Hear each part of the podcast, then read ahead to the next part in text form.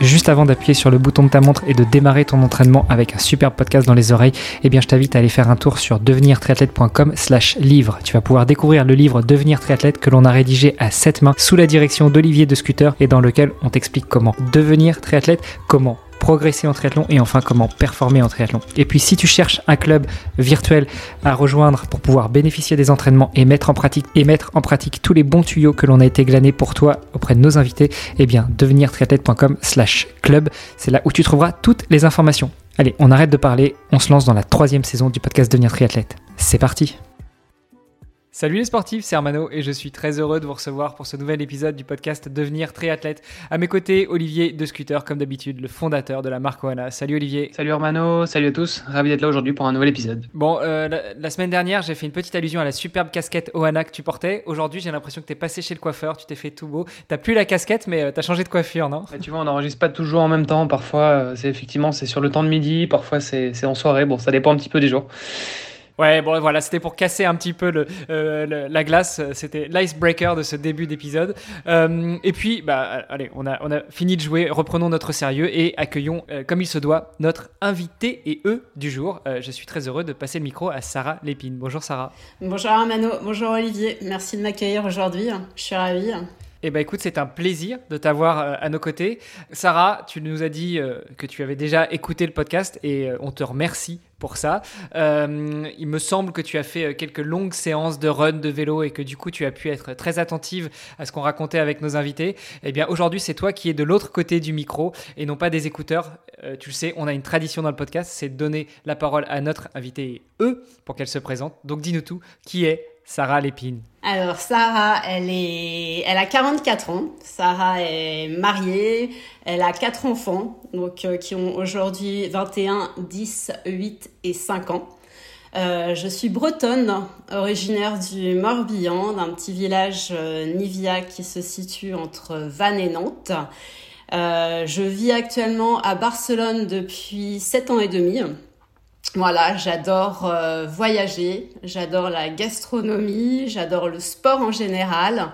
Euh, j'ai été euh, basketteuse plus jeune et aujourd'hui je suis depuis peu bah, triathlète et maman. Voilà, je m'occupe de mes enfants à temps complet et je me dédie au triathlon depuis maintenant un an. Bon alors décidément, des basketteurs et des basketteuses euh, en première partie de vie, on en a eu quelques-uns sur le podcast. Euh, je sais pas, il doit y avoir un truc entre les anciens basketteurs ou basketteuses, euh, les anciens footballeurs, on en a eu quelques-uns. Donc il va falloir qu'on creuse un petit peu. T'as pas envie de faire une thèse là-dessus? Euh, Bon, Sarah, écoute, merci pour cette présentation rapide. Alors quatre enfants. 44 ans. Euh, écoute, euh, je, rigolais tout à l'heure en off en disant que euh, pour une fois, avec notre invité, on était sur la même tranche d'âge. Donc Olivier, il est un petit peu laissé de côté parce que c'est le plus jeune de la bande. Mais quatre enfants aussi, pareil pour moi. J'ai étaler un petit peu plus. Par contre, moi, je suis pas à temps plein à m'occuper des enfants, c'est plutôt mon épouse qui fait ça. Donc, euh, félicitations déjà. Merci. tu nous as dit que donc tu vivais à Barcelone en ce moment, mais tu es plutôt euh, ascendante bretonne. Euh, tu restes quand même sur la côte ouest. tu n'as pas voulu partir sur l'est de l'Europe? Non, non, non, non, non. Je suis plutôt attachée au, ciel bleu, au, beau temps. donc. attends, ciel bleu, beau temps, ça colle pas avec la Bretagne, ça. Enfin, pas toute l'année. Non, non, pas sur la Bretagne, mais c'est pour ça que j'ai décidé d'aller un petit peu plus euh, au sud et de, de m'exiler euh, à, Barcelone pour, euh, voilà, pour profiter de cette qualité de vie et puis, puis de pouvoir profiter pleinement de, de, voilà, de tout ce que peut apporter Barcelone en termes de, bah, de nature, tu vois, s'entraîner ici, faire du triathlon, tu as la mer, tu as, as des structures piscines, pour moi c'est courir le long de la plage, courir même faire des runs urbains et puis en vélo, euh, voilà, on a facilement euh, du dénivelé très vite ou du plat et, avoir des superbes routes autour de Barcelone. Qu'est-ce qui t'a amené à Barcelone? C'est le boulot? C'est un, changement de vie décidé? Exactement, un changement de vie, un changement de vie. Donc, euh, on, était sur Paris auparavant avec euh, mon mari. Euh, on s'est rencontrés sur Paris. On a vécu sept ans, ben voilà, dans la capitale où on a passé des, des très très bons moments. J'ai eu donc mon ma, ma fille d'une première union qui était donc un petit peu plus grande quand j'ai rencontré mon mari. on a eu un, un, premier enfant ensemble et puis et puis j'étais enceinte du deuxième. Donc ça c'était en 2014. Et, et, là, la question se posait de savoir ben, si on, vendait notre appartement parce qu'on avait deux chambres. Donc là, trois enfants dans un appartement, ça commençait à faire un peu juste. Euh, donc là, ça a été euh, la question de se dire, euh, on vend, on refait un crédit pour acheter sur Paris, ou alors du coup, on, on, se donne cette liberté en fait de partir. De partir complètement autre part, de tenter une nouvelle expérience, une, une nouvelle vie, un nouveau cadre de vie. Et, euh, et, vraiment un soir comme ça, on était en train de, de dîner avec mon mari et on s'est dit mais si on devait partir, où irait-on? Donc euh, déjà, on a pris Paris, on a fait sud, sud pour le, le soleil. Voilà, tu vois, on avait envie d'avoir euh, moins de ciel gris, etc. Donc euh, il fallait que donc mon mari continuait de, enfin continue de travailler sur Paris d'ailleurs. Hein. donc il fallait un, accès facile en fait à Paris, tu vois, un commute euh, assez assez facile. Donc on a regardé euh, Marseille, Montpellier, on a même regardé en Italie. Et puis euh, finalement on est retombé sur Barcelone. Alors retombé parce qu'en fait on était déjà venu passer quelques week-ends ici en amoureux euh, et on avait trouvé cette ville vraiment chouette, vraiment vraiment sympa, accueillante et, et bien facilement accessible de Paris. Donc tu as quand même plusieurs vols par jour, etc. Donc pour mon mari c'était parfait en fait. Donc venir à Barcelone. Euh, un nouveau départ pour la famille aussi, euh, mettre les, enfants en fait euh, situation, ben voilà, dans un, une autre culture, une autre langue pour que eux apprennent aussi une autre langue. Euh, et puis voilà, on s'était donné un an. Donc moi à l'époque j'ai pris un an de disponibilité en fait par rapport à mon travail puisque j'étais office manager en fait dans une société de communication financière. Euh, on s'est donné un an, on s'est dit voilà, on voit, on, tente l'expérience, on teste. Euh, et voilà, sept ans et demi plus tard, et eh ben on y est toujours parce que l'expérience euh, a juste été euh, fabuleuse, c'est très sympa. On a on a créé notre réseau ici, on a notre petite routine, un cadre de vie plutôt agréable. Barcelone, c'est une ville à taille humaine. on voilà, on, y a, on a accès à la culture, on a accès au resto, on a accès à des concerts, à des spectacles. Euh, et puis surtout, l'aéroport est proche, proche de la ville.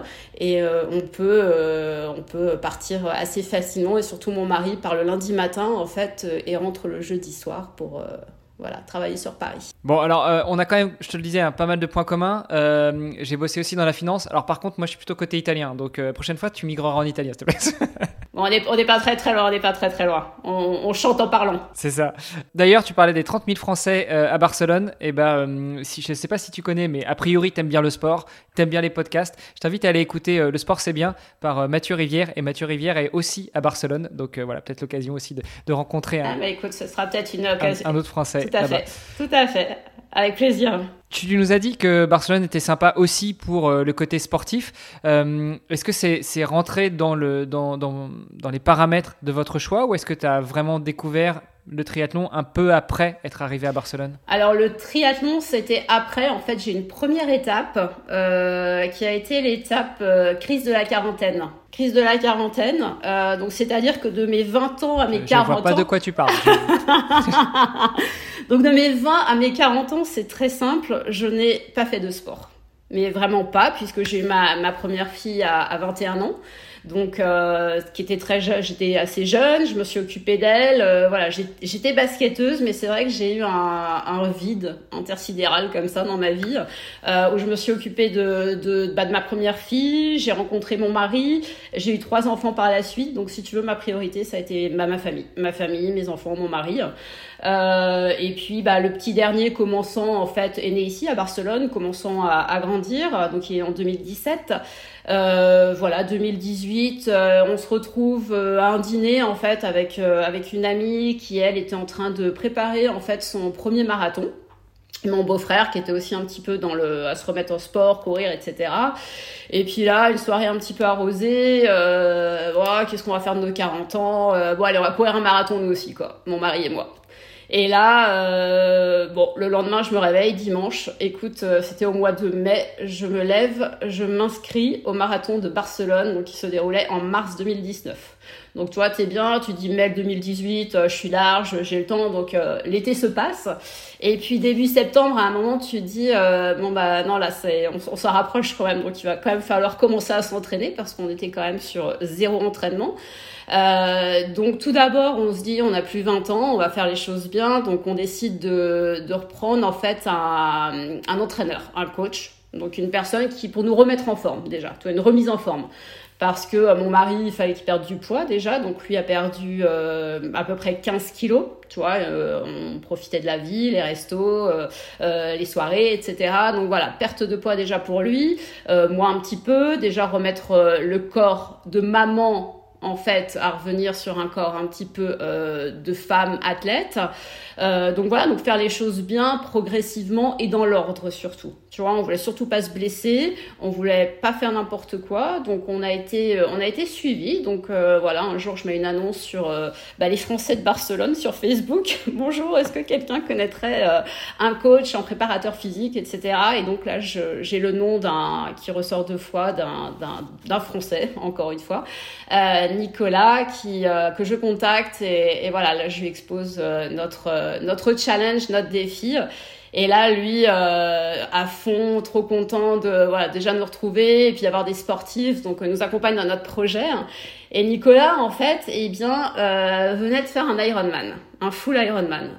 Donc lui, en fait, nous parlait de triathlon. Déjà, c'est la première fois que j'entendais parler de triathlon. Tu vois, donc. Euh, ah, ces bons vieux tarés qui sont passionnés puis qui finalement te donnent l'envie, quoi. C'est ça. Et en fait, il avait des étoiles dans les yeux quand il t'en parlait, tu vois. Et, euh, et il m'envoyait des, il m'a montré des vidéos et tout. Et puis moi, je trouvais ça, mais, mais, mais dingue, inaccessible, tu vois, ce, ce nombre de kilomètres de nage, de course, de, de vélo. Enfin, tu vois, moi, c'était euh, déjà de faire mes 42 kilomètres. C'était, enfin, voilà, le, enfin, un challenge énorme. Donc, donc voilà. Donc, avec Nicolas, on échange sur le sport, tu vois. Bon, nous, on se concentre sur notre marathon, la préparation physique, etc. Le marathon arrive, le marathon se passe, euh, on est finisher, mon mari et moi. Et, euh, et là, ça a été euh, des émotions incroyables, tu vois. C'est, euh, tu, tu, retrouves en fait euh, euh, bah, ces émotions que j'avais plus jeune. Tu vois, l'adrénaline, cette satisfaction, passer cette ligne d'arrivée, avoir mais les larmes aux yeux, en pleurer. Enfin voilà, te dire tu l'as fait, tu vois, le, le travail que, a payé, les entraînements, les fractionnés où au début tu, tu as l'impression de bah, d'avancer à rien, toi puis tu, tu progresses par palier forcément, donc donc voilà, je termine moi mon premier marathon en 4h09. Euh, c'était c'était génial, c'était fabuleux. Euh, et puis euh, puis voilà. Et d'un coup, bah l'après, c'était bah, qu'est-ce qu'on fait? Parce que d'un coup, on continue la course. Alors oui, mais toi, mon mari, il est assez grand, il fait 2 mètres, donc il n'a pas forcément le, gabarit pour, pour faire que de la course à pied. Donc, bah, avec ce fameux Nico qui nous parlait de triathlon, d'Ironman, etc., on s'est dit, bah tiens, on va, on va acheter un vélo déjà. On va voir euh, comment ça se passe le vélo. Et puis bah on va essayer d'apprendre à nager parce que moi à part la brasse et puis un peu la brasse coulée à la mer, euh, c'est tout ce que je savais faire puisque petite j'avais des problèmes d'oreille donc j'ai jamais fait de, de cours de piscine. Euh, donc voilà, on s'achète un vélo. En parallèle, on, pareil, on rencontre euh, voilà un, un coordinateur euh, qui, qui, travaille à la piscine de mes enfants et, et lui qui me dit ah mais si vous avez un projet d'apprendre à nager, moi je donne des cours à côté si tu veux. Euh, je reviens de Londres parce que voilà ma femme est, est, catalane, ma femme est barcelonaise, donc on vient d'avoir un enfant, on, s'est rapproché de sa famille, mais moi j'ai dû quitter mon, mon travail à, à Londres. Et euh, bon, de fil en aiguille, je découvre que ce coach, en fait, euh, de piscine, en fait, euh, a envoyé quelques athlètes à Rio euh, au jeu, tu vois. Donc, il a quand même un bon petit niveau la petite, la petite coïncidence, là, bizarrement. La petite coïncidence, tu vois. Et puis je me dis, euh, toi, c'est ça, c'est les rencontres de la vie qui font que, euh, euh, bah lui, il me dit oui, bon, pour l'instant, je suis avec des enfants, mais j'ai envie d'avoir des adultes, etc. Et puis je sens qu'il a senti notre envie aussi, nous, de vouloir apprendre et de vouloir progresser. Donc voilà, toutes les semaines, on, se voyait.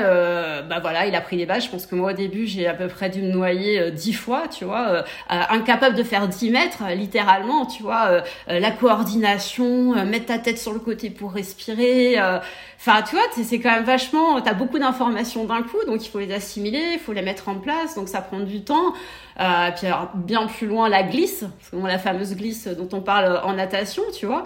Et, euh, et voilà, et, de fil en aiguille, bah écoute, on a, on a, on a, on a pris ses cours, euh, on a, on a bien écouté ce qu'il nous disait, etc. Il était extrêmement pédagogue. Et puis bah voilà, nous voilà partis à nager. En parallèle, nous voilà partis aussi à faire du vélo. Donc au début, bah, toi, des petits tours de 20, 30 km autour de Barcelone. Et puis bah, petit à petit, on a trouvé ça vachement sympa.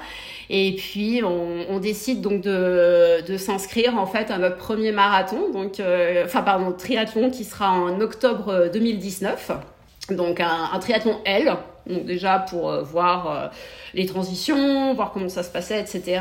Donc euh, c'est déjà vachement ambitieux parce que commencer par un L, en général, on commence par un sprint, un découverte, voire un distance olympique. vous directement le L, quoi. Ouais, on est parti sur le L. On est parti sur le L. On se dit bon allez, bah si tu veux, on avait Nico qui avait en référence le, full Ironman, quoi. Donc si tu veux, on se dit bon allez vas-y, on, tente un L. En parallèle, on avait un deuxième ami, Michael, qui lui direct son premier triathlon nous fait un Ironman direct. Donc euh, euh, voilà, les exemples qu'on avait, si tu veux, nous ont pas incité à aller sur des courtes distances. Donc on a tout de suite été sur euh, voilà sur un L. Bah, c'est un, un, peu c'est un peu l'inaccessible au début. Enfin, toi, c'est quelque chose qui te paraît tellement inatteignable que c'est cette envie de se challenger en fait, cette envie de se dépasser tu vois, le, dépassement de soi, c'est ça que tu vas chercher au début.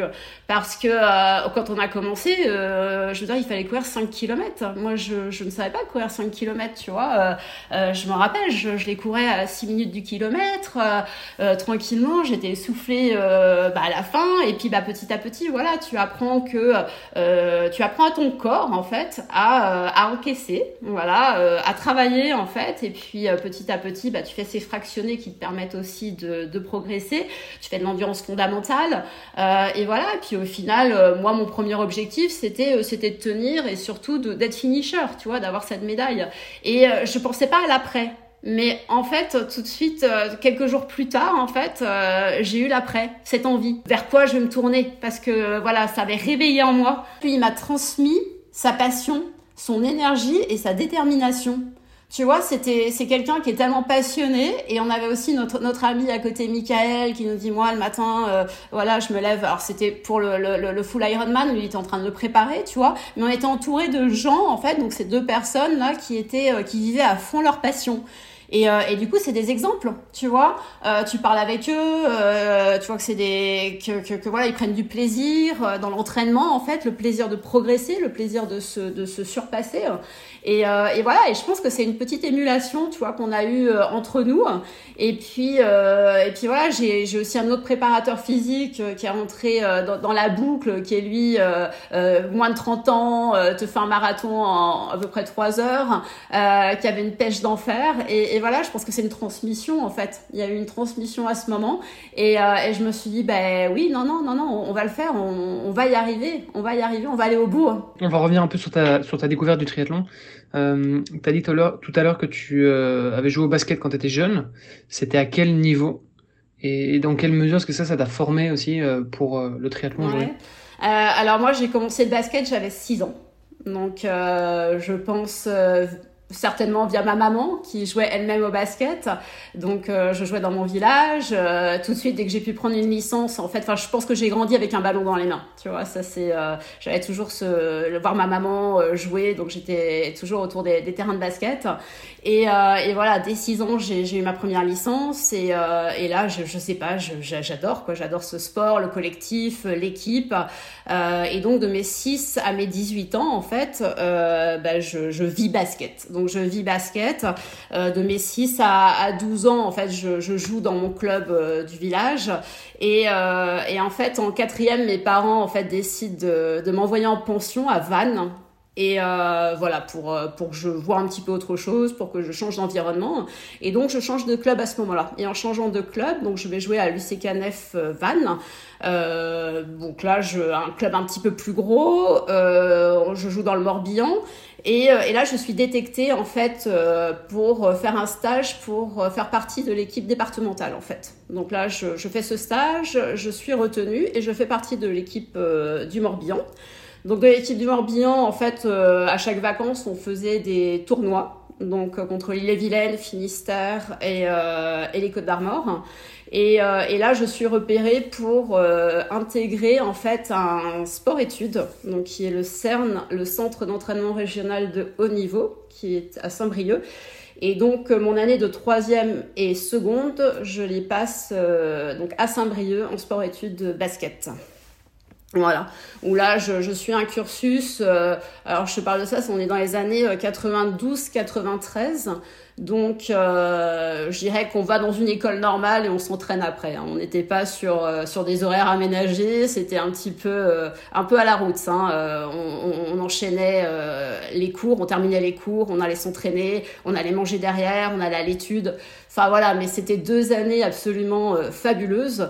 Euh, pendant lesquelles euh, je jouais le week-end en fait en parallèle euh, dans une équipe CO passé, donc qui est autour de Rennes. Donc là, je jouais en minime, minime national pardon et cadette nationale. Voilà.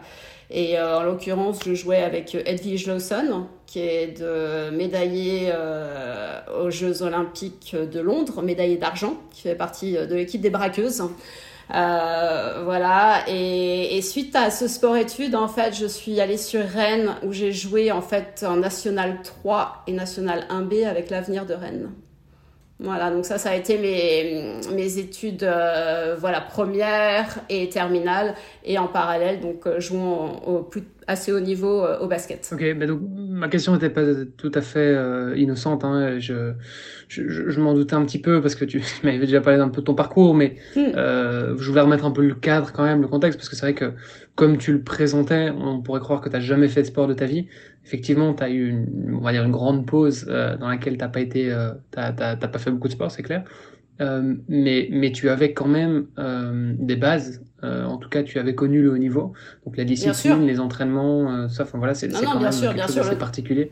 Et ça explique peut-être aussi euh, le fait que bah, tu as peut-être plus rapidement euh, évolué dans, dans oui, oui, Et d'où certainement aussi la, la démarche euh, de, de t'orienter dès le début, dès que vous avez pris cette décision, vers un professionnel et en l'occurrence un préparateur physique. Parce qu'il y en a beaucoup euh, qui font l'erreur. Euh, voilà, j'ai envie de courir un marathon, j'ai jamais couru de ma vie. Je sors, je vais courir 5 bornes, je suis rouge comme une tomate, je viens, je reviens défoncer, je remets la même chose le lendemain. Et puis au bout de 6 semaines maximum, ils sont mmh. dégoûtés, ils se sont blessés, ils ont fait entre guillemets n'importe quoi et, euh, et, soit ils passent à autre chose, soit ils recommencent à zéro. Toi, tu as vraiment pris euh, la démarche de faire ça sérieusement parce que tu avais déjà aussi cette expérience euh, du sport et à un certain haut niveau. Et d'être encadré, en fait, tu vois, j'ai toujours eu l'habitude d'être encadré et de suivre, en fait, que ce soit un plan d'entraînement ou, des séances de muscu. Et je trouve ça important, en fait. Je trouve que c'est aussi important maintenant, même à notre âge, euh, Hermano, à notre âge, euh, tu vois, de, bah oui, de, de, de, faire attention à soi, déjà de faire attention à son corps, pas faire n'importe quoi. Euh, quand tu es maman et que tu reprends le sport aussi, parce qu'il physiologiquement parlant, c'est différent aussi, ton corps est différent. Euh, donc voilà, donc il faut aussi l'écouter et, euh, c'est important de reprendre, de reprendre sérieusement et en tous les cas euh, dans les meilleures conditions. Et si on revient un petit peu à ce qu'on se disait tout à l'heure, pour revenir sur la partie études, tu faisais du basket aussi à ce moment-là. Qu'est-ce qui a fait que tu as abandonné le basket justement? J'ai abandonné, j'ai abandonné. Donc pour euh, beaucoup de gens, j'ai abandonné pour euh, partir euh, plutôt un choix d'ordre continuer à faire mes études. Voilà, donc je dis toujours aux gens, j'ai arrêté le basket parce que à un moment dans le basket féminin un peu haut niveau, bon même à l'époque, c'est vrai qu'on n'était pas non plus mis en avant, payé faiblement, je dirais. Donc généralement, tu avais, c'est vrai, un, un travail, on te payait un petit peu à côté ou ton logement, etc. Et, euh, et, voilà, donc il y a tout le monde que j'ai choisi les études, euh, mais en fait la raison principale dans mon cas était euh, bah, la maladie en fait, tout simplement.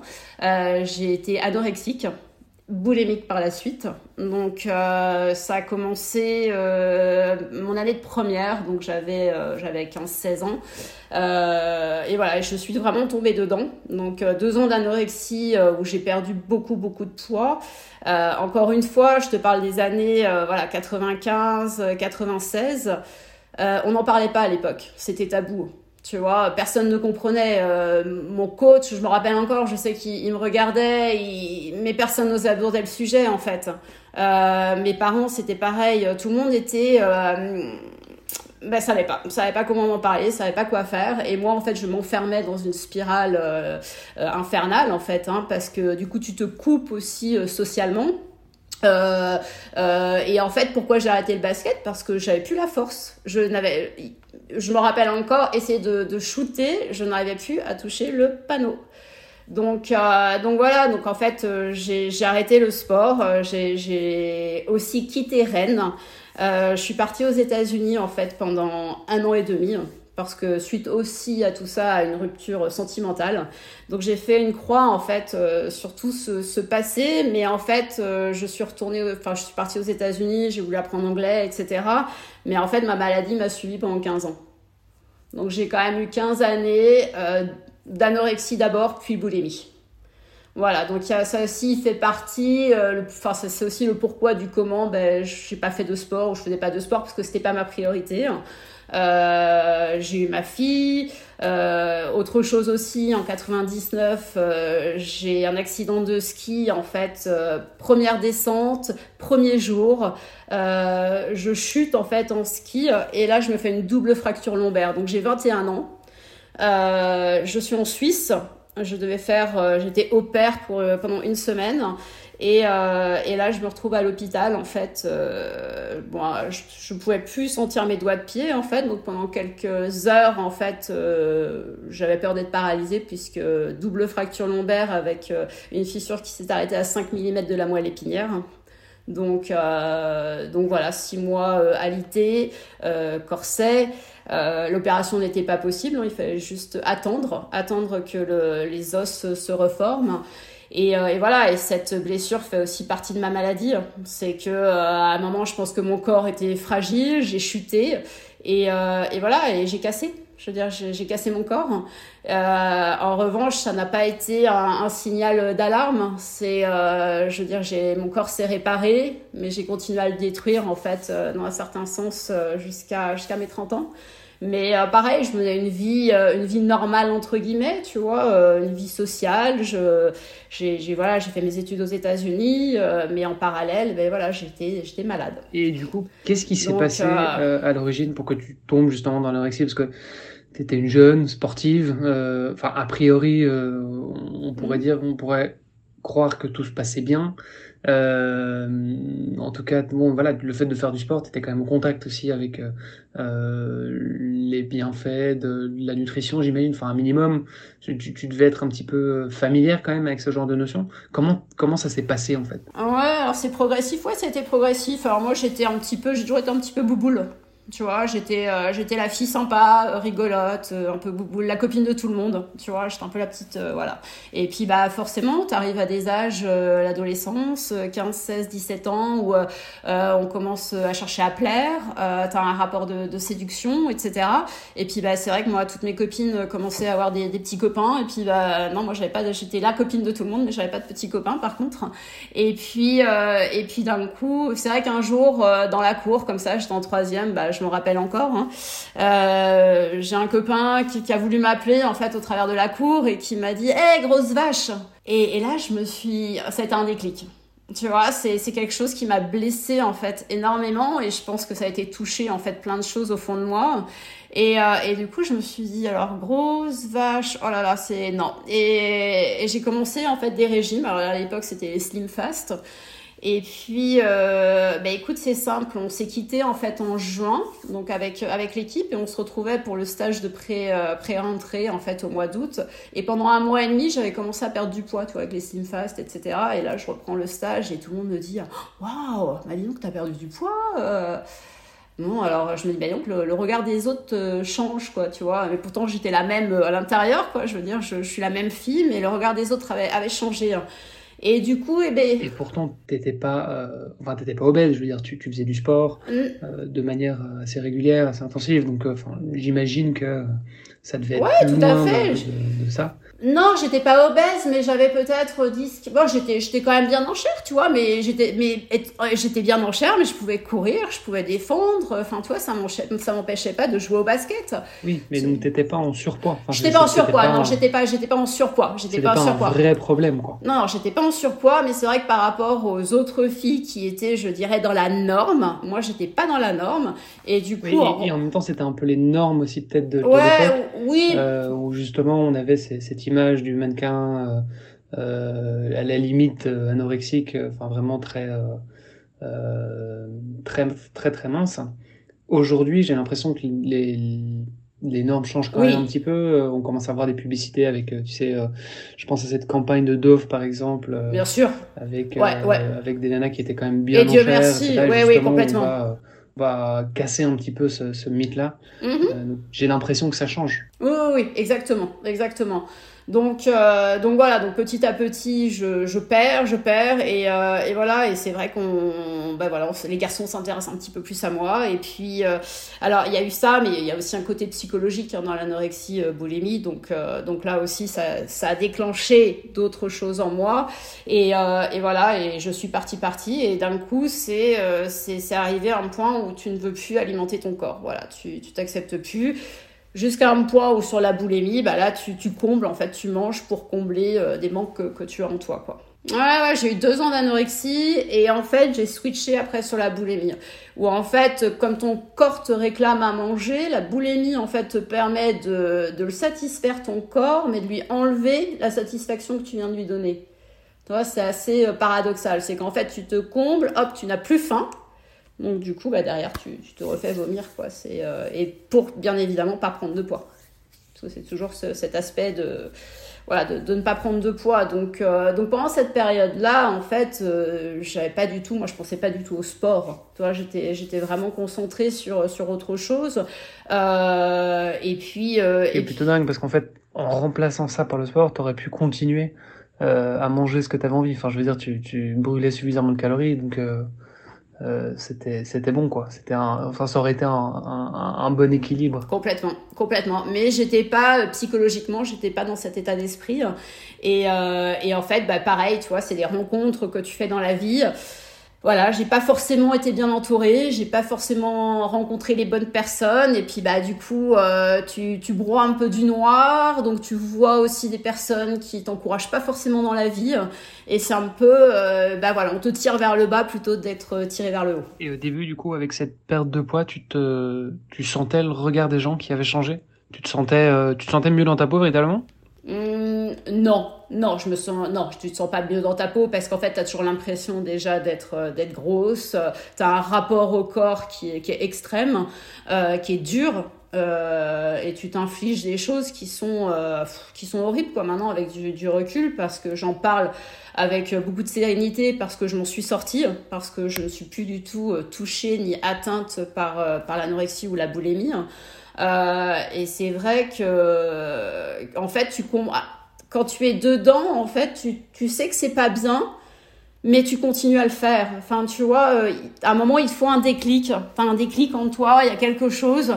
Toi, t'as les gens qui essayent autour de toi de, de, de t'en sortir. Tu fais des passages à l'hôpital, etc. Mais tant que l'envie ne vient pas de toi, euh, ça ça change pas en fait. Et moi, euh, et moi en toute honnêteté, alors c'est vrai que j'avais commencé en fait à, vouloir m'en sortir. C'est vrai que je me suis fait aider par une, une psychologue et, euh, et dans tout ça, la, rencontre avec mon mari a été euh, a été le, le, point d'une nouvelle vie pour moi en fait. Et quand tu parles de régime, c'était juste moins manger? Ou bien c'était manger certaines choses euh, plutôt que d'autres ah bah, Je mangeais une pomme, une, pomme par jour. Ah bah de toute façon, euh, limite tu, tu, acceptes de t'alimenter avec euh, une pomme et une pomme verte parce que tu vois ça va être euh, même les pommes les moins les moins caloriques quoi. C'est assez Ça, c'est dur. Ça, c'est dur. Et à ce moment-là, du coup, tu as eu des euh, impacts aussi sur ta santé? Enfin, tu l'as, tu l'as vu, tu as eu des impacts euh, en particulier, je sais pas, sur ton système immunitaire, par exemple? Oui, alors dans, dans tout, ouais, dans tout ça, j'ai eu de la chance,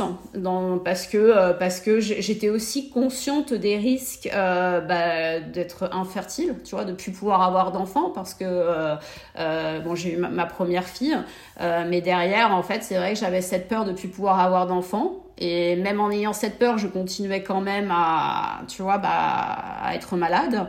Euh, des répercussions, euh, oui, alors sur le système immunitaire, euh, mais moi, c'était surtout au niveau des dents, quoi. Tu vois, des dents qui se sont déchaussées. ça a été, ouais, surtout à ce niveau-là. Et l'élément déclencheur, du coup, qui t'a fait sortir de la maladie, c'était quoi? La rencontre avec mon mari. En fait, l'amour que j'ai retrouvé, le, la confiance en moi que j'ai retrouvée grâce à lui, grâce, grâce à voilà, sa, bienveillance, euh, l'échange, voilà, la relation, en fait, euh, une relation euh, d'amour pur, voilà, qui m'a fait, fait basculer dans, dans le beau, je dirais.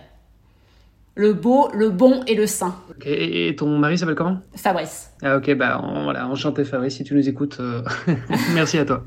Mais l'intérêt. Ouais, bonjour, merci et félicitations. Mais un grand, grand, un grand, grand merci à lui. Et puis du coup, c'est un chemin qu'on a, qu'on a, qu'on fait ensemble maintenant depuis un petit, euh, un petit moment. Tu vois, ça va faire 13 euh, ans qu'on s'est rencontrés.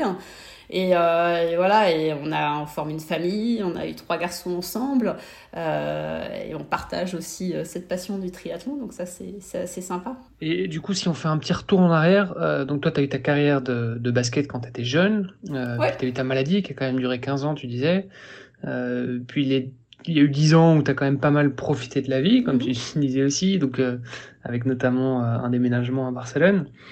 Et là, il y a 4 ans, tu découvres le tri et euh, c'est un nouveau chapitre de ta vie qui démarre. Quoi. Ouais, c'est ça, c'est ça, c'est ça. Exactement, exactement. Donc là, euh, si on rembobine juste après le, le, marathon, donc 2019 où je prends ces cours euh, de natation, on achète un vélo, etc. Et donc on s'inscrit pour notre premier olympique qui était en octobre 2019. Euh, et là, euh, on se dit, bah voilà, on va s'entraîner euh, tranquillement après la fin de l'été. Et, là, je, un drame dans ma vie, je, je perds ma maman, donc d'un cancer. Ma maman est, partie le, le, 17 septembre. Ce triathlon était prévu début octobre. Et en fait, sur, sur les dernières semaines, j'étais, avec elle, je l'ai accompagnée à l'hôpital. Et on rentre à Barcelone. Euh, bon, je, te laisse imaginer euh, l'état. Et là, je me dis, euh, écoute, début octobre, on, a ce, on a ce triathlon, on a ce, cet olympique. Bon, j'ai été cohère deux fois, tu vois, c'est un peu pour évacuer le stress lorsque j'étais avec ma maman. pas de natation, pas de vélo, rien du tout. Hein. J'étais en Bretagne avec elle, donc j'avais rien, rien amené avec moi. Je m'entraînais pas du tout. Hein. Et euh, je me suis dit, écoute, euh, tu sais, euh, moi, maman, ce qu'elle aurait envie, c'est que, c'est que je sois sur cette ligne de départ. Parce que, parce que ma mère, m'a toujours inculqué les valeurs du sport. Elle a toujours, m'a toujours montré, voilà, qu'il fallait aller de l'avant, qu'il fallait se battre, etc. Et je me dis, si je dis que je ne fais pas ce, ce triathlon, voilà, pour elle ce, ce serait pas possible. Donc euh, je me dis écoute euh, on va tenter euh, de voir à quoi ressemblent les transitions parce que tu vois on n'avait jamais fait de transition. Je me dis écoute c'est pas grave on va on, va le tenter. Et puis nous voilà une semaine avant le, le triathlon en piscine à essayer notre combinaison quoi notre néoprène parce qu'on n'avait jamais nagé en néoprène. Donc nous voilà avec notre coach Alex en piscine à essayer cette cette combi. Une semaine plus tard on est on prend le départ et puis bah là, je pense qu'il y a un moment, moi, j'ai tout, euh, j'ai tout lâché, quoi. Ma peine, ma douleur, ma rage. Euh, et je termine mon, mon Olympique, en fait, en 2h37 tu vois donc qui est plutôt honorable en fait euh, pour un premier triathlon pour pour tout enfin à l'époque je réalisais pas du tout mais du coup j'arrive 12e tu vois je crois que de ma, de ma catégorie donc je me dis bon bah voilà sympa et puis encore une fois il en fallait plus il en fallait plus donc l'olympique en fait se transforme en ben on va essayer un half Ironman donc la prochaine date était mai 2020 l'half Ironman de, de Barcelone et là, on décide donc de, de s'inscrire avec mon mari. Et 2020, que se passe-t-il? Le Covid. Donc forcément, euh, euh, la compétition est reportée, enfin annulée, reportée, on ne savait pas à l'époque. Et puis bah on a toute une année chou blanc quoi. Toi 2020, bah, rien ne se passe. Surtout à Barcelone, le, confinement a été, enfin en Espagne en tous les cas, a été très très strict. Donc, tu vois, pendant deux mois, les enfants n'avaient pas le droit de sortir, et de sortir dehors. Euh, en France, il y avait encore la possibilité d'aller un petit peu faire de jogging ou de courir, mais on ne pouvait pas faire tout ça, donc c'était assez dur, tu vois. On a acheté un tapis de course direct au bout d'une semaine pour euh, au moins pouvoir se défouler, parce qu'on habite en appartement. Donc euh, le tapis de course, voilà, 2020 se fait. Écoute, pas de compétition en Espagne, rien, pas de nouvelles de, de l'Alpha Ironman de Barcelone. Pour l'instant, c'était toujours en, en, suspens. Donc on, fait quoi? On court un petit peu, on fait un petit peu de vélo, euh, tu vois, septembre, octobre, novembre, décembre. Et arrive 2021, et là, euh, bah, tu vois, t'attends, t'as un peu les crocs, euh, t'attends la prochaine compète, t'attends la prochaine date, le prochain dossard. Et, en fait, mon, mon, ami, mon mari, pardon, est invité à, un challenge, en fait, à un défi, hein, qui était le défi Nîmes, le Mont Ventoux donc une sortie euh, à vélo de 153 km avec un dénivelé de 2300 mètres. Euh, et puis là, j'ai dit, bah écoute, euh, super quoi, génial. Enfin, quelque chose quoi, tu vois. Alors, on n'était pas plus cycliste que ça, mais pareil, euh, on va apprendre. je pense qu'on avait fait 30 km maximum, tu vois, 30-40 km. C'est pas grave, on va se donner un plan d'entraînement. on a, tu vois, on a quelques mois devant nous. Et en fait, on s'est lancé dans ce, dans ce défi, challenge, du Mont Ventoux, donc par Bédouin, forcément. Euh, accompagné de Laurent Jalabert. C'est une journée euh, voilà encadrée par Laurent Jalabert euh, avec des, des motos. Enfin voilà, on était un groupe de 20 cyclistes, 20-25 cyclistes. Et dans ce groupe, j'étais la seule femme. Voilà, donc j'étais avec avec avec, bah, avec tous mes bonhommes quoi, tu vois. C'était c'était assez sympa et puis bon une super expérience de pouvoir pédaler à côté de Laurent Jalabert quand même qui est non négligeable. Donc, euh, donc voilà, donc c'était euh, beau souvenir, beau challenge. Et, euh, et encore une fois, on s'est, on s'est surpassé en fait parce que euh, le vélo faisait pas partie de notre ADN. Euh, moi, c'était, voilà, quand tu me parlais déjà de faire 100 km, enfin le jour où on a fait notre premier 100 km, c'est comme, tu vois, courir un peu ton premier semi-marathon. C'était, c'était fabuleux. Donc, euh, donc voilà, ce, challenge se fait et puis bah, on est en attente, on est à l'attente du, euh, de, la, date en fait de Alpha Ironman de Barcelone et cette date tombe donc octobre 2021. Donc là, euh, là on est prêt, on est, on est chaud comme la braise. octobre 2021, le but c'est d'être finisher et, euh, et voilà, on s'entraîne dans, dans ce sens. Et, euh, et le jour du, euh, du départ, une météo, mais de dingue, du, du vent, euh, euh, une mer, mais démontée. Euh, d'ailleurs, la, la, comment je veux la, la distance a été écourtée de moitié parce que, bah parce que voilà, c'était trop dangereux. Et donc voilà, un vent de face, en vélo, enfin, c'était des conditions assez extrêmes. Et, euh, et du coup, on, on, est finisher de ce Alpha Ironman et, euh, et moi, je, on me dit, parce qu'au début, j'avais pas du tout, euh, j'étais pas du tout axée là-dessus, que je termine sixième de ma catégorie. Ok, très bien, donc catégorie 40-44 ans.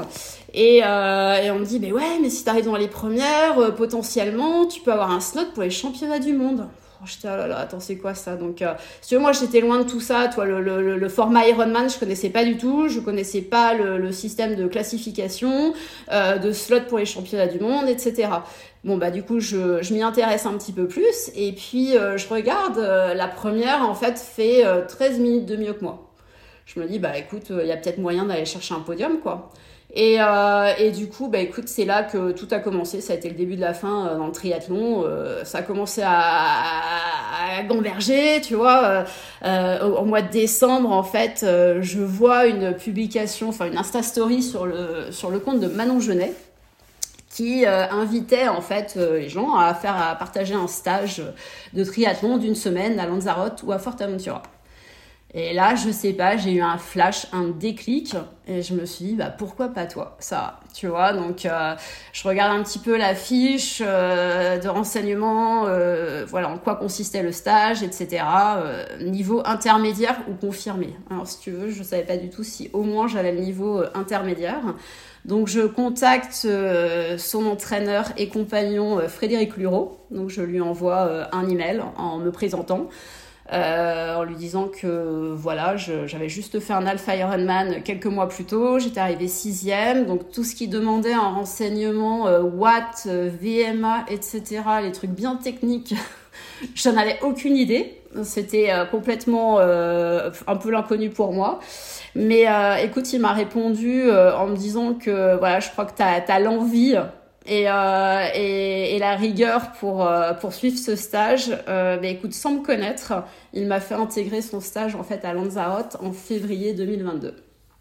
Donc février 2022, je, je pars pour une semaine à Lanzarote et là je me retrouve au milieu d'un monde bah, que je ne connaissais absolument pas, où tout le monde était euh, avec des vélos CLM, le casque, enfin tu vois, c'était, je crois on était trois filles et le reste, les douze gars, euh, enfin voilà, ils avaient des abdos de dingue, ils venaient pour euh, pour bah, voilà pour se faire leur semaine de, de stage et j'ai découvert, enfin j'ai rencontré des gens absolument fabuleux, passionnés et, euh, et moi, j'observais, quoi, tu vois, j'étais en, en, mode observation. Donc, euh, apprendre, observer euh, euh, les, les, capteurs de puissance. Enfin, tu vois, moi, j'en avais pas à l'époque. Hein, donc, à quoi sert un capteur de puissance? Pourquoi euh, Les CLM, ok, l'aérodynamisme. Enfin, c'était hyper intéressant, tu vois. Moi, en natation, les gars, ils sont quoi À 1,30 du 100 mètres, quoi. nager en plaquette, utiliser le tuba. Enfin, voilà, j'ai appris plein plein, plein de choses et j'ai trouvé ça hyper intéressant. Euh, du coup, je me suis dit, euh, bah voilà, tu vois, pareil, ça m'a un peu euh, l'émulsion du groupe. C'est, tu vois, en plus, je m'entraînais avec Manon Genet, tu vois, qui est quand même professionnel, triathlète professionnel, qui a quand même le record national de triathlon longue distance. Donc, si tu veux, moi, je la regardais, euh, je prenais tout ce que je pouvais prendre, quoi. C'était, euh, c'était assez fabuleux que moi, la petite amatrice, puisse intégrer en fait ce groupe et m'enrichir autant pendant une semaine. Donc, euh, donc voilà, suite à ça, je, je recontacte Fred en fait euh, et je, je, lui dis voilà, écoute Fred, j'aime ta façon de coacher.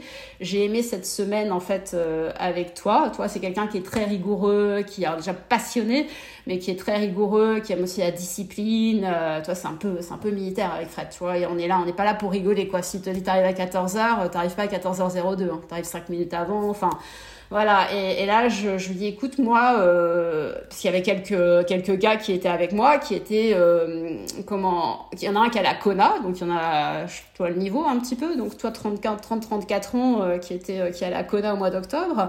Euh, il y en avait plusieurs qui allaient au championnat du monde, donc 70.3 d'Alpha Ironman à Saint-Georges, dans Utah. Donc moi les gars ils me parlent de championnat du monde donc euh, ça me voilà ça me mettait des, des, des, étoiles dans les yeux quoi. Je me dis waouh waouh waouh ok. Et euh, pareil tu vois des rencontres la motivation une détermination bah moi je prends quoi. Et, euh, et je me suis dit bah écoute ton challenge ça ça va être d'avoir un saut pour les championnats du monde. Bon, c'était un peu comme au début, tu dis, ouais, je vais faire un marathon, je essayer des finishers et tout, tu vois, c'était, ça me paraissait inaccessible. Mais en fait, il fallait que je me mette un but, il fallait que je me mette un objectif même s'il était inatteignable, mais il faut viser loin, quoi, toi, sky is the limit. Donc, euh, donc, écoute, voilà, Fred, je le contacte après le stage et je lui dis, écoute, est-ce que euh, je sais que tu coaches à distance? Est-ce que je peux être une de tes athlètes? Et là, elle me dit, bah ok, bingo. Euh, donc, Fred commence à me coacher en fait au mois de mars.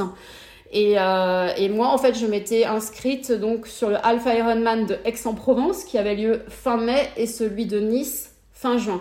Puisqu'en fait, il faut savoir que tous euh, les slots en fait, sont alloués jusqu'au 30 juin. Pour, euh, pour la, toi, c'est pas du 1er janvier au, au 31 décembre. Donc, j'avais encore jusqu'au 30 juin pour potentiellement aller à Saint-Georges dans Utah au mois d'octobre 2022. Donc euh, je me suis dit bah écoute je vais tenter, je me mets sur deux courses et puis on va voir quoi. Toi t'es jamais à l'abri d'une défaillance, que tu sois pas finisher ou que bah au moins je me donnerai deux chances quoi. Et, euh, et je pars donc, euh, je m'entraîne, je m'entraîne avec avec Fred. Donc mars, avril, mai, j'arrive euh, j'arrive à Aix plutôt coûte bien. Je me dis de toute façon je le tente, on, on verra. C'était mon deuxième Alpha Ironman, je savais pas où j'allais me situer par rapport par rapport aux autres filles. écoute, déjà un, parcours fabuleux, hein, l'arrière-pays aixois. Un très très beau parcours, le lac, début, toi tu commences, ta, tu commences ton half dans un lac, le lever du soleil, etc. Enfin c'était vraiment très très chouette, je recommande vivement ce, ce half. Et bon, je termine, je termine sixième. Donc là, petite déception entre guillemets, puisque euh, je termine sixième à Barcelone. Euh, mon ambition était quand même de, monter un petit peu euh, dans le, classement. mais bon, dans, ma catégorie d'âge, en fait, les trois premières étaient les trois premières du général féminin. Donc pas, de bol quoi. Mais bon, ces trois filles avaient déjà leur slot en fait pour, pour les championnats du monde. Donc en fait par, par roll down, j'ai eu en fait ma qualification pour les championnats du monde euh, à Saint-Georges en octobre. Euh, donc là, ben, super contente, enfin tu vois, euh, voilà, contente, mais en même temps j'avais pas fait un podium. Enfin tu vois, c'était un peu ambigu parce que j'ai eu ma qualification par roll down et j'avais un petit esprit revanchard quand même. Donc j'avais encore Nice derrière, cinq semaines plus tard, donc je prends le, le, départ de Nice et là je me dis bon bah de toute façon sans pression puisque j'ai mon slot pour les championnats du monde on, verra quoi. Surtout que Nice, tu vois, le, parcours à vélo, il est quand même assez exigeant. Ça, ça grimpe bien, donc euh, écoute, à voir. Et Nice, je termine deuxième de ma catégorie d'âge. Et, là, euh, et à 50 secondes de la première. Et là, grosse satisfaction parce que, euh, bah parce que voilà, le, travail a payé, euh, parce que je suis une nouvelle fois qualifiée, mais là j'ai un podium, tu vois. Et là, je me dis, euh, génial, génial, parce que parce qu'il y a du travail derrière, il y a de l'entraînement, il y a de la rigueur. je m'entraîne maintenant à peu près 15 heures par semaine, donc je m'entraîne 6 jours sur 7. Et, et, voilà, et petit à petit, je vois que crescendo, en fait, le niveau est en train de monter que le corps en fait euh, bah, s'habitue, s'habitue à l'effort, s'habitue euh, à aller euh, faire du dénivelé, s'habitue à courir en côte et, voilà et maintenant je peux dérouler gentiment et, et c'est assez sympa quoi. Donc je voilà, je, je, suis partie au championnat du monde, donc à Saint-Georges, en octobre dernier, avec toute ma petite famille. Et ça, c'était aussi un super kiff parce que ça a été le partage euh, déjà bah, avec eux tous, quoi, toi, mes petits supporters derrière moi, et puis, euh, et puis d'avoir cette chouette expérience euh, des championnats du monde. Et mine de rien, en un an, trois halfs, quoi. Apparemment, tout ce que tu, tu, tu, génères et tout ce que tu gagnes avant tes 20 ans, toi, le sport que tu emmagasines, en fait, ton corps, ton corps s'en rappelle. Donc euh, je pense que je suis en train de dérouler en fait euh, toutes ces années euh, de, sport, mais c'est vrai que c'est d'autres sports, c'est d'autres demandes. Toi, la natation, le vélo, c'est un autre effort. Je pense qu'il y y a ça, le goût de l'effort, l'adrénaline. Tu vois, c'est ces moments où tu vas, euh, tu es avec ton équipe, tu es en finale, ah, tu vois, ces émotions en fait euh, qui te prennent euh, indéniablement, indéniablement. Moi, je suis quelqu'un de très organisé. Donc euh, j'aime, tu vois, avoir cette structure. Moi, si tu me dis, euh, Sarah, tu dois courir, euh, là, je sais pas, tu fais de la VMA, tu dois faire tes fractionnés. si tu me dis que je dois courir à 3,48, eh ben je serai à 3,48. Enfin, tu vois, moi, je suis un bon petit soldat. J'adore ça. j'adore les chiffres. j'adore suivre un plan d'entraînement. Et c'est pour ça que j'ai besoin d'un coach parce que euh, j'ai besoin de quelqu'un qui me guide et qui me dise alors toi parce que toi Fred en fait il, il, analyse tout il analyse ma fréquence cardiaque euh, aussi après alors une chose importante aussi c'est qu'après mon, premier Alpha Ironman donc euh, à Barcelone quand je suis arrivée sixième et que j'ai voulu pousser un petit peu plus j'ai été faire un test d'effort. Tu vois pour savoir en fait si je pouvais me pousser mon corps. Si mon corps en fait allait répondre à ce que j'allais lui dire alors maintenant on va s'entraîner un petit peu plus tu vois, pareil, je voulais pas faire n'importe quoi, peut-être avec mon passé aussi. Euh, euh, voilà, je voulais être sûre que mon corps était apte et sain, en fait, à, euh, à appréhender la charge de travail que j'allais, d'entraînement, pardon, que j'allais lui imposer. Alors c'est pour ça que je mets toutes les chances de mon côté entre guillemets, c'est que moi je fais passer la récupération dans mon entraînement. C'est-à-dire que je, je, euh, je fais très attention à euh, toi suivre, euh, bah, je vais voir mon ostéopathe, donc très régulièrement. Je fais des séances de pressothérapie, tu vois, les bottes, voilà, pour, avec des petits massages. Donc j'ai ça à la maison. je fais de la cryothérapie aussi. Donc par le froid, tu vois, éliminer tout ce qui est toxines, etc. Donc j'ai un, j'ai une hygiène de vie en fait et une récupération qui, je pense, alors ça c'est, les deux, tu vois, je, de, de l'importance aussi au sommeil. Donc ça, pour moi, c'est très important. Alors, je ne bois plus. je vais pas dire que j'étais alcoolique. Mais euh, j'avoue que j'ai une hygiène de vie qui est voilà qui est assez qui est assez qui est saine euh, déjà euh, sur la nourriture bon ça je le suis depuis depuis quelques années hein. enfin voilà c'est tout un ensemble de choses qui font que tu allies en fait un entraînement une récupération une hygiène de vie et le tout, bah écoute, je touche du bois. Pour l'instant, non, je n'ai pas été blessée. Bah en fait, j'ai, je côtoie en fait, j'ai certains de mes amis qui sont athlètes euh, de haut niveau, athlètes professionnels. Donc du coup, j'ai observé, je vois leur hygiène de vie, je, voilà, dont notamment un, un ancien footballeur professionnel. Et, euh, et, voilà, et depuis, euh, depuis tout jeune, depuis qu'il avait 13 euh, ans jusqu'à pas longtemps, jusqu'à ce qu'il soit en retraite, si tu veux, moi j'ai connu, j'ai vécu en fait son, son quotidien voilà, de, de, loin, mais qu'il attachait en fait beaucoup d'importance à tout cela. Et, et, en fait, je sais que c'est important. Donc, donc voilà, donc maintenant j'y attache de l'importance. Et encore une fois, à n'importe quel âge, c'est important. Et encore plus, tu vois, passé 40 ans, je pense que maintenant j'ai aussi euh, un peu de recul, un peu de sérénité. Euh, je suis maman aussi, donc moi il me faut aussi que j'ai l'énergie à côté et que je sois bien pour m'occuper de mes enfants, parce que bon, euh, à côté j'ai quand même le métier de maman, donc qui est non négligeable. Donc il faut quand même que tu vois, j'ai la patate, j'ai l'énergie pour mes enfants, etc.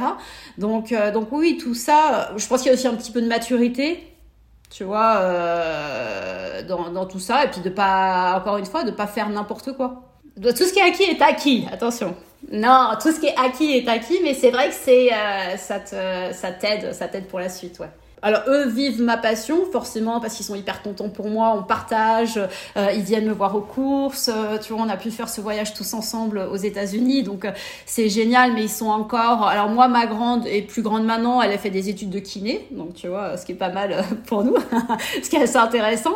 après, avec mes plus jeunes, non, moi je leur laisse vraiment libre choix, libre cours de déjà choisir ce qu'ils veulent faire comme activité. Donc ça peut être des activités plus intellectuelles, sportives Enfin voilà, j'ai vraiment envie que eux se découvrent euh, quelque chose et j'ai pas envie de leur dire ah viens avec moi courir, fais ci ou fais ça. Ils observent, ils regardent, ils voient. J'ai mon grand qui euh, qui voilà depuis euh, septembre fait du hand et adore ça et commence à se lancer dans le hand. Donc tant mieux, très bien. Tu vois, il est gardien, il adore ça. Euh, autant, euh, bah tu vois, celui qui a 8 ans, euh, il est content par tout ce que je fais, mais lui, il va jouer aux échecs et jouer du piano, donc a une autre personnalité. Et mon petit de 5 ans, bah, quand tu lui demandes ce qu'il veut faire plus tard, il dit bah, Moi, je veux faire des Ironman. Donc, c'est rigolo. Donc, il est quand même bien parti. il est quand même bien parti. Mais ouais, ouais, ouais. Après. Ou alors, il, est, il, est bien, il est bien dans le bain à la maison avec papa, maman.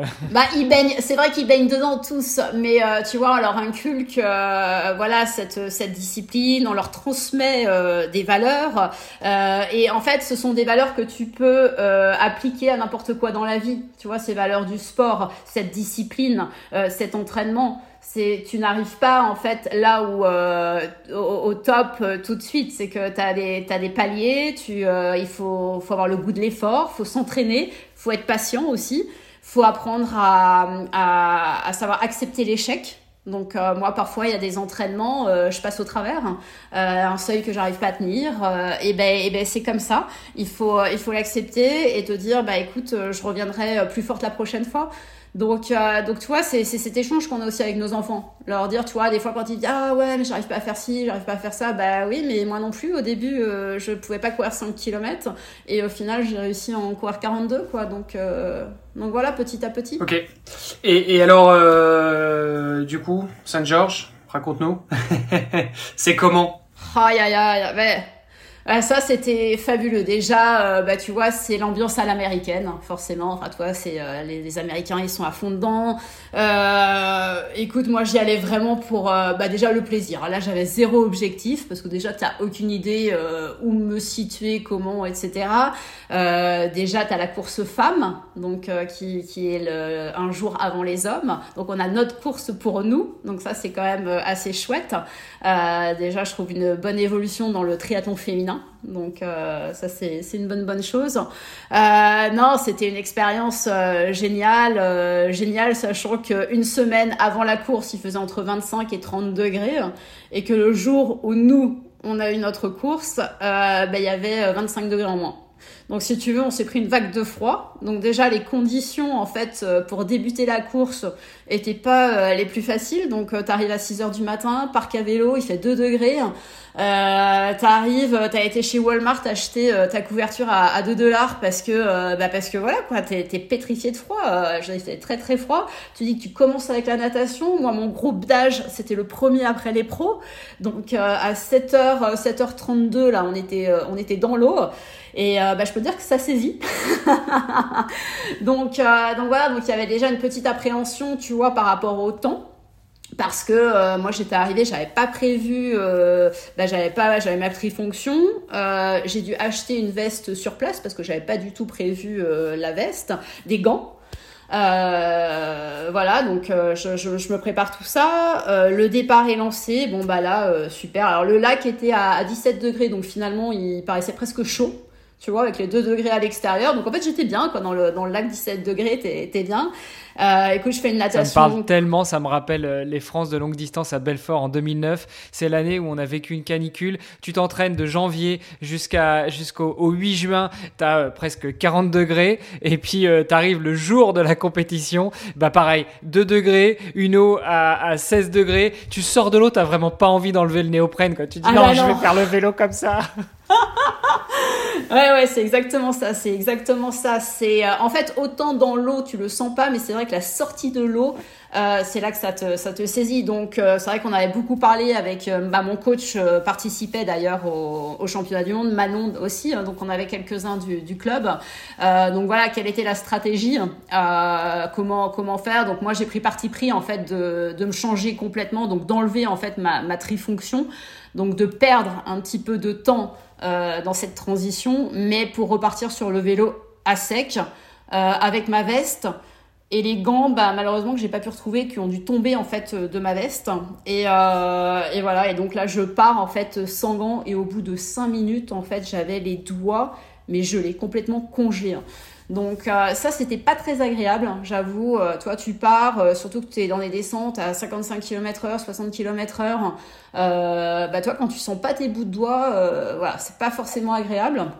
Mais écoute, le parcours à vélo, euh, fabuleux. Euh, on, toi, tu as des paysages merveilleux. Tu as cette terre rouge qui est bien, euh, bien propre en fait à Utah. Tu as l'impression d'être un peu dans un, dans un décor de film. on passe un moment dans Snow, Snow Park Canyon. là, pareil, c'est une réserve protégée. Donc en fait, tu te sens hyper privilégié d'être là à ce moment-là. Donc à un moment, je me dis, bon, je regarde quand même un petit peu au sourd pour profiter. Mais bon, il y a quand même le froid qui, qui, qui est toujours là, qui est bien présent. Et euh, tu vois, au bout de trois heures, je, je dépose mon vélo et, euh, et, en fait, en descendant de mon vélo, je me rends compte que je ne sens plus mes pieds. Mais tu vois, t'as pas l'impression sur le vélo parce qu'en fait, tu pédales, euh, voilà, tes cuisses, tes mollets, ça va. Mais en fait, je ne sentais absolument plus mes doigts de pied. Tout était congelé. Tu vois, j'ai eu du mal à enlever mes chaussures, à remettre mes chaussures de, de course. C'était, c'était pas, très sympa. Et donc, euh, je me dis, bah écoute, c'est pas grave, Sarah, tu, tu, vas repartir. Donc, je fais une transition assez rapide en, tu vois, à peu près une minute cinquante. Hop, tac, tac, tac, j'enlève, je remets mes, mes, chaussures. Et là, je commence à courir. Je me dis, au bout de cinq minutes, c'est bon, je vais, je vais retrouver la sensation de mes orteils. Oh, purée, il m'a fallu mes 30 minutes, 30 minutes pour euh, retrouver les premières sensations de mes orteils. Et euh, bon bah voilà, tu subis un peu ta course. Enfin voilà, tu y vas. C'était pas la course la plus euh, voilà la plus fun avec le plus de plaisir physiquement parlant. Mais en tous les cas, par rapport à l'ambiance, par rapport à bah, d'être là où tu es, de croiser des pros, enfin, c'était, c'était vraiment très très chouette. L'ambiance était, était, était fabuleuse. Et, euh, et, voilà, et passer cette ligne d'arrivée encore, euh, en plus avec euh, mes, mes trois, enfin j'avais trois enfants qui étaient là, ma grande était, était restée puisqu'elle elle étudiait, et mon mari, et, voilà, est terminé devant eux, et, ils entendent m'encourager sur le parcours. si tu veux, ça m'a permis aussi, le fait qu'ils soient là, ça m'a permis de pas lâcher toi. T'as, t'as un moment, t'as des, t'as des petits moments de mou. Bon bah voilà, tu revois un petit peu quelqu'un, tu les entends, et ça te relance quoi. Et, euh, et c'est génial. Et je boucle tu vois mes, mes championnats du monde en 5h32 euh, avec avec un parcours à vélo qui a, qui a du dénivelé euh, enfin c'était génial. Vraiment euh, superbe superbe expérience. En tout cas ça, ça donne envie. Le coup des pieds gelés j'ai connu ça aussi à Val de Reuil. Punaise tu pars tu en fait t'as aucune sensation t'as rien t'as les pieds gelés tu, tu t'as l'impression qu'en fait t'as des as des moignons au niveau des pieds puis tu fais que de rebondir euh, par terre tu sais pas comment tu fais c'est ça puis t'arrives plus à t'arrives pas à, à, je dire, à calibrer ton allure tu vois c'est assez euh, c'est assez étonnant en fait Ouais. C'est un peu mécanique, c'est ton, ton corps en fait, c'est machinalement en fait court. Euh, moi j'avais une, une, question qui me taraude depuis tout à l'heure, depuis que tu nous as parlé de ton premier marathon. En général, quand tu fais une première course, que ce soit un premier marathon, un premier half, un premier Ironman, enfin un premier format, un premier type de course que tu as un petit peu idéalisé dans, tout le cadre de ta prépa, d'autant plus quand tu l'as fait correctement, donc sans brûler les étapes au fur et à mesure, etc. etc. Euh, je pense qu'il y a un moment, tu te dis, mais qu'est-ce que je fous là?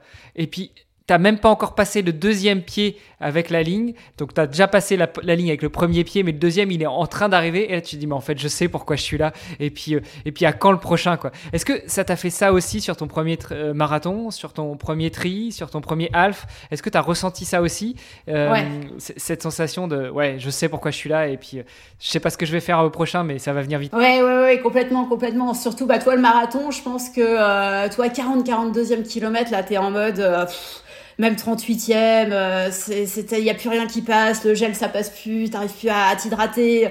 Et tu dis mais euh, pourquoi pourquoi je suis là? Bon allez, on va mettre du 30 à partir du 30e kilomètre un petit peu euh, pourquoi je suis là? Mais mais mais voilà, passer la ligne d'arrivée, tu dis bah non, finalement je suis là pour tout ça en fait, pour passer cette ligne d'arrivée, pour pour pour avoir cette fierté, cette satisfaction de te dire que tu l'as fait t'as été au bout. Et en fait, je pense que pour moi, tu vois, m'arrêter, je peux pas m'arrêter parce qu'en fait, j'aurais toujours le regret de m'être arrêté ou d'avoir abandonné. Enfin, tu vois, pour moi, l'abandon, euh, sauf s'il est vraiment extrême, l'abandon ne fait pas partie de non de mon ADN. C'est pas possible parce que je sais que si j'abandonne, je regretterai d'avoir abandonné. Et en fait, c'est ce sentiment qui euh, qui m'oblige, tu vois, à, me dire allez, vas-y, vas-y, accroche-toi. Et euh, et tu vois, depuis parce que je l'avais pas sur ce premier marathon, mais depuis, je travaille aussi la préparation mentale. Voilà. Il y a aussi. Euh... Et là, la boucle est bouclée. Ouais, euh, tu vois, euh, euh, bah moi, quand j'étais basketteuse, en fait, à mon niveau, bah voilà, de, de, entre mes voilà 15, 16, 17 ans, indirectement, on avait déjà cette préparation mentale. Bon, maintenant, on le fait accompagner, etc. Mais tu vois, moi, j'avais j'avais besoin de m'isoler, par exemple, et d'écouter de la musique. Donc tu vois, euh, c'était déjà un petit peu cette préparation mentale entre guillemets. Euh, euh, maintenant, je le vis différemment.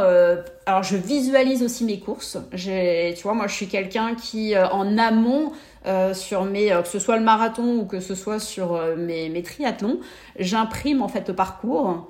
Euh, je regarde où sont les ravitaux, je, tu vois, en vélo, je regarde le dénivelé, etc.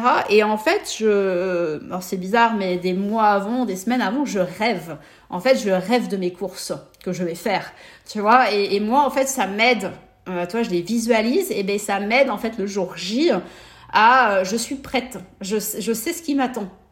Tu vois, et pour moi, ça c'est important de savoir ce qui m'attend et de me dire, euh, eh ben voilà, tout est en place et il n'y a pas, y a pas de surprise, non, parce que ça va être comme ça, tu as un tournoi à ce moment-là, etc., etc.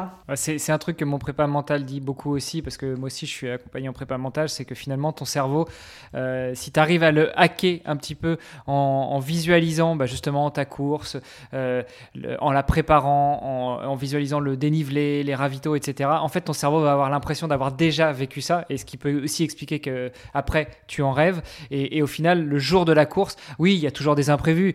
Par exemple, tu as perdu tes gants, voilà, si tu pouvais pas le visualiser, tu pouvais pas le préparer. Mais malgré tout, ton cerveau, il aura eu l'impression d'avoir déjà fait la course, d'avoir déjà vu le parcours, euh, d'y être préparé et ça va te permettre aussi de ne pas euh, justement euh, de pas flipper, euh, de pas, euh, de pas refaire la course, mais dans le mauvais sens du terme. Oui, as mon appréhension. D'ailleurs, c'est pour ça aussi souvent que tu, quand tu fais un trajet, le trajet aller a toujours l'impression d'être plus long que le trajet retour.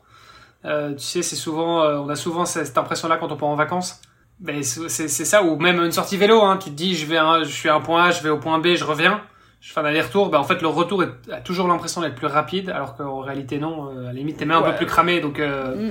Oui et non, hein. tu vois, hier j'ai fait une sortie de 40 bornes à l'entraînement en course à pied. Euh, l'aller, j'ai fait un aller-retour. L'aller, ça allait, le retour c'était autre chose. Mais bon, ça c'est. c'est ce que je dis, mais t'as quand même l'impression que ça va plus vite.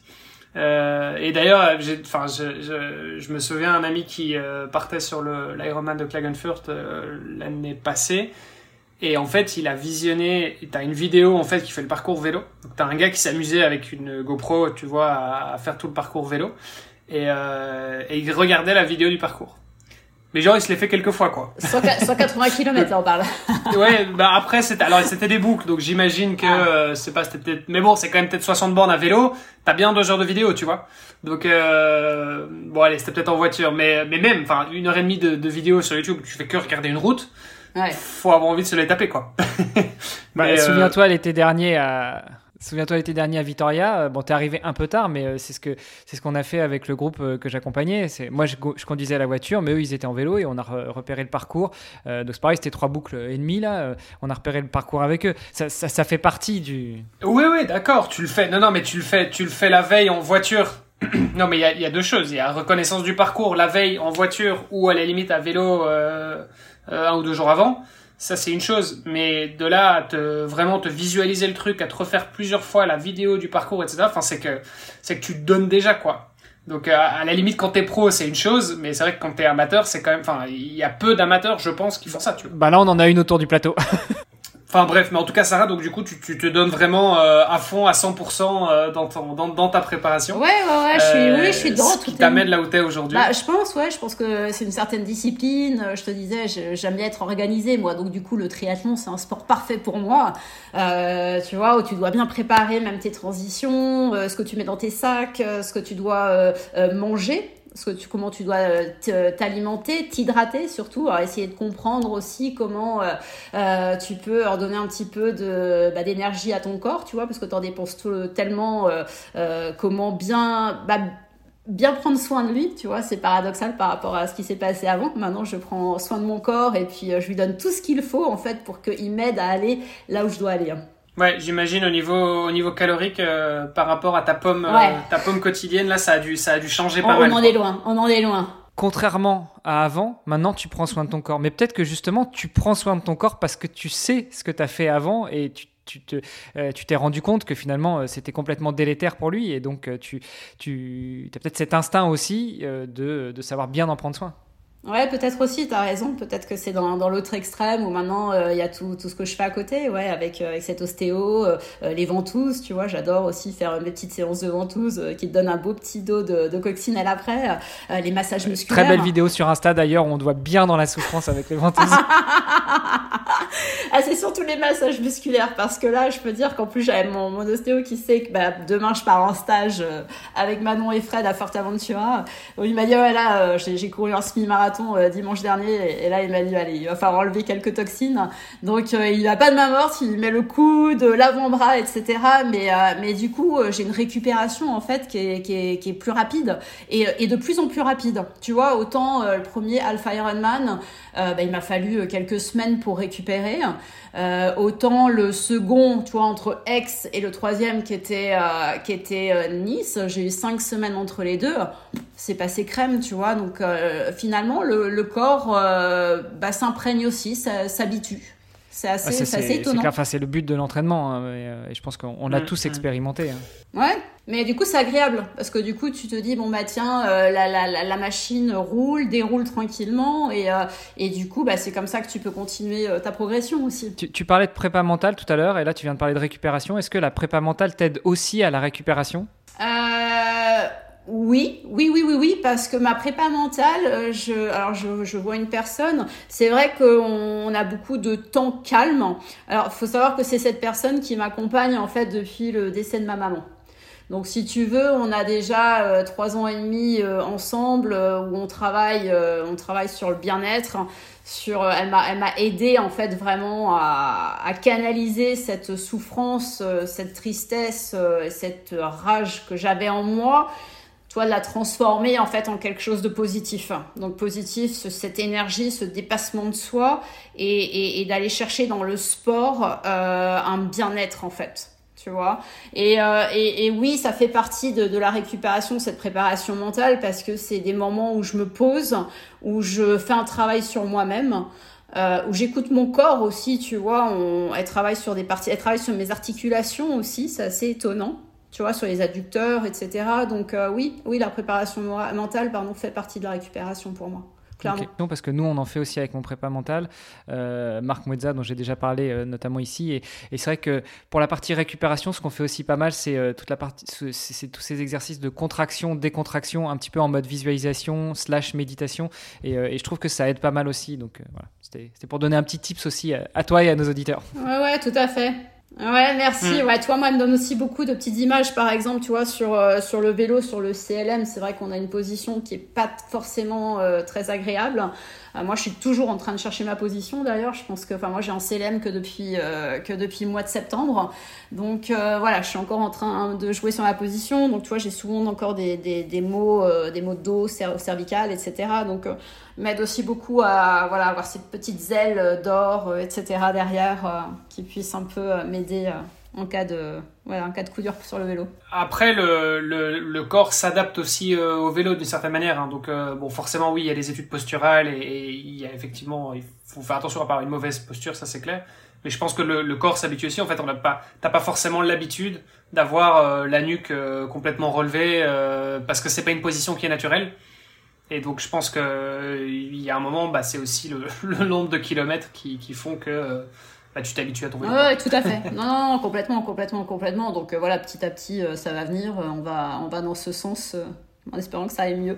Ok, euh, eh ben écoute, ça on a fait un beau, euh, un beau tour. Et quels sont tes objectifs maintenant euh, pour, euh, pour l'année 2023 Alors écoute, année 2023, mon premier objectif c'est le Full Ironman de Francfort le 2 juillet. Donc là, on, on se lance sur une, la longue distance, la distance reine voilà, du triathlon. Euh, et dans cette préparation, donc euh, j'entame euh, ben là une semaine de stage à Forteventura. Je, je serai au départ du 73 de Lanzarote mi-mars. Je serai au départ du 73 d'Aix-en-Provence fin mai. Et, euh, et, avant que, enfin après que je sois inscrite en fait pour Francfort, je me suis qualifiée euh, le 2 octobre à, au 73 de Barcelone pour les prochains championnats du monde euh, 73 qui auront lieu en Finlande à Lahti. Voilà, donc je vais enchaîner mon full Ironman de juillet, Lati le 27 août, et pour terminer la saison, je me suis inscrite, euh, comme on est à la maison, au 73 de Barcelone, comme on est à côté. Euh, je me suis dit, allez, on, pour terminer la saison, ça va être sympa. De toute façon, facile, voilà. ok, belle année euh, en perspective. ok, il y a un peu de quoi faire. Et sur, et sur les années suivantes, tu as déjà un petit peu une idée de ce que tu as envie de faire? Est-ce que, est que, vu ton tempérament, tu vas partir sur de l'ultra et te dire moi je vais me faire des trucs de dingue, euh, toujours plus dingue. Euh, Est-ce que tu penses que tu as trouvé ta discipline Le triathlon, c'est ça, c'est ton sport à toi. Euh, tu te vois faire d'autres choses? Tu as une idée déjà un petit peu ou pas Non, écoute, pour l'instant, je me concentre sur le triathlon parce que euh, c'est encore récent pour moi. Je suis toujours dans la découverte, donc j'ai encore envie de, de, le découvrir, toi, mon premier euh, full. mon premier full. Euh, évidemment, si tu me dis euh, quel est ton objectif, qu'est-ce que tu aimerais, bah ça va être euh, c'est d'aller à Kona. le Graal, euh, Kona ou bien Nice maintenant, puisque d'une année sur l'autre, les championnats du monde auront lieu. Euh, cette année, ce sera plutôt Kona, si tu peux. Bah, ouais, bah écoute, si je peux, puisque Francfort pourrait pourrait m'envoyer à Kona cette année. Hein. Donc, donc à voir, mais non, sur du long terme, oui, je, je, je voudrais participer au championnat du monde full Ironman. Une qualif, décrocher un slot pour, pour les, pour les championnats du monde. Bon, parti comme t'es, encadré comme t'es, il n'y a pas de raison que tu y arrives pas de toute façon. Bon, écoute, euh, je mettrai tout en, en œuvre pour. Bon, quand tu seras à Aix, si tu veux rester quelques jours de plus, moi j'y passerai en courant, hein, parce que je fais une traversée de la France en courant, mais j'arriverai un peu après le 21 mai. Donc si tu veux rester un peu, euh, ce sera cool, on pourra aller courir ensemble. Ah super, super, bah, avec grand plaisir, avec grand plaisir. Ou bien euh, si vous passez par Barcelone, n'hésitez pas non plus. Hein. Sarah, il y, a une question qu'on pose euh, tout le temps à nos invités et, euh, qui, euh, je pense, fait encore plus de sens pour toi, qui est, entre guillemets, dans le plus noble des termes, dans le, plus noble des versions amatrices en triathlon, c'est comment devenir triathlète? Déjà avoir confiance en soi, déjà tout court, que ce soit triathlète ou pas, mais déjà avoir confiance en soi que rien n'est impossible parce que euh, se dire que je sais pas nager, je sais pas faire de vélo. Attention au copyright euh, d'Ironman là-dessus. Hein. non, non, non, non, non, non, là c'est ça, ça, vient de moi, pardon, pardon, pardon, mais euh, euh non, d'être devenir bon triathlète, je pense que c'est déjà avoir envie, la rigueur, la discipline et le dépassement de soi. Euh, triathlète, c'est euh, c'est avoir envie de découvrir en fait trois sports différents, de combiner trois sports différents. Donc euh, c'est aussi d'aller chercher un peu à comprendre en fait ces trois sports et, et, et, les mettre ensemble pour pour arriver au bout. Waouh, bah écoute, te remercie. Et puis je rajouterai par rapport à l'épisode qu'on vient d'enregistrer, savoir, savoir être accompagné, savoir se faire accompagner aussi. Ouais, c'est important. Je trouve que c'est important. À n'importe quel âge ou euh, voilà, même euh, ponctuellement ou bien, ou bien sur du long terme, mais c'est important d'être accompagné. Je pense que pour éviter les blessures, pour, euh, pour savoir, parce que des fois, tu vois, tu as envie d'en faire trop. Par exemple, là, typiquement, pendant la période hivernale, moi, j'aurais eu tendance à en faire trop, alors que mon coach, hop, qui m'envoie mes séances, me dit, hop là, on, euh, cool, cool, cool. Là, on, reprend tout doucement, on va monter, euh, on va monter gentiment. Et c'est vrai que moi, j'aurais tendance à vouloir trop en faire trop vite. Ouais, erreur aussi euh, typique du, triathlète amateur. voilà, ouais, ouais. qui se crame un peu trop vite et qui, et qui potentiellement se blesse aussi un peu trop vite. Ok, euh, Sarah, merci. Merci à vous. Merci pour ton temps. C'était c'était très sympa. C'était c'était différent aussi comme épisode, euh, mais je pense que ça fera écho à mon avis à pas mal de gens. Euh, donc voilà, si vous si vous approchez euh, la quarantaine ou que vous connaissez euh, quelqu'un qui est en plein dedans, euh, faites-lui faites-lui écouter cet épisode. ça lui donnera peut-être des idées, j'espère. Euh, voilà, et puis euh, Sarah, bah, écoute, euh, à la prochaine, on, on retient l'invitation pour Barcelone. Ouais, c'est gentil, merci Olivier, merci Armano. Très très sympa d'avoir pu échanger avec vous. Bah, C'était un plaisir. Juste avant de te laisser partir, où est-ce qu'on te suit Où est-ce qu'on rentre en contact avec toi si besoin? Bah, Vous pouvez me trouver sur, sur Instagram sous le pseudo Sarah underscore Trimum. Donc, euh, je vous invite à, me suivre, à m'encourager. Euh, voilà, j'ai aussi projet, euh, j'ai développé, enfin, je, tente de développer en tous les cas mon, compte. Déjà, je l'ai rendu public, bah là très récemment, ça fait ça fait deux trois semaines. je souhaite bah, partager mon expérience, partager mon expérience avec les gens, promouvoir le, le triathlon, promouvoir le triathlon féminin, encourager les gens à se mettre au sport ou à se remettre au sport. Donc euh, voilà, j'ai pour but de créer du contenu hein, sur euh, voilà des, des, thématiques euh, différentes qu'on a abordées tout au long de l'émission, que ce soit l'hydratation, l'alimentation, euh, les problèmes aussi un petit peu plus féminins aussi, les fuites urinaires euh, que voilà j'ai eu également. Euh, je me suis fait opérer pour ça, donc ça ça pourrait être un autre un autre sujet, mais voilà des, des, des, donner un peu des tips aussi sur voilà pour des gens qui veulent juste commencer et puis puis et puis les encadrer quoi éventuellement. Enfin en tous les cas c'est toujours une notion de partage, toujours de, de, de partage, de bienveillance et, et de convivialité. Écoute, on viendra tous faire un tour sur ton, sur ton profil Insta et on remettra de toute façon les liens dans les notes de l'épisode. Merci encore, Sarah. À très bientôt. Super. Merci à vous. Et puis Olivier, à la semaine prochaine. À très vite. Salut à tous, à la semaine prochaine. Merci d'avoir écouté cet épisode jusqu'au bout. N'oubliez pas de rejoindre notre groupe Facebook pour discuter avec les invités, commenter et poser vos questions. Et Olivier et moi, nous vous répondrons dans un prochain épisode. À la semaine prochaine. Salut les sportifs.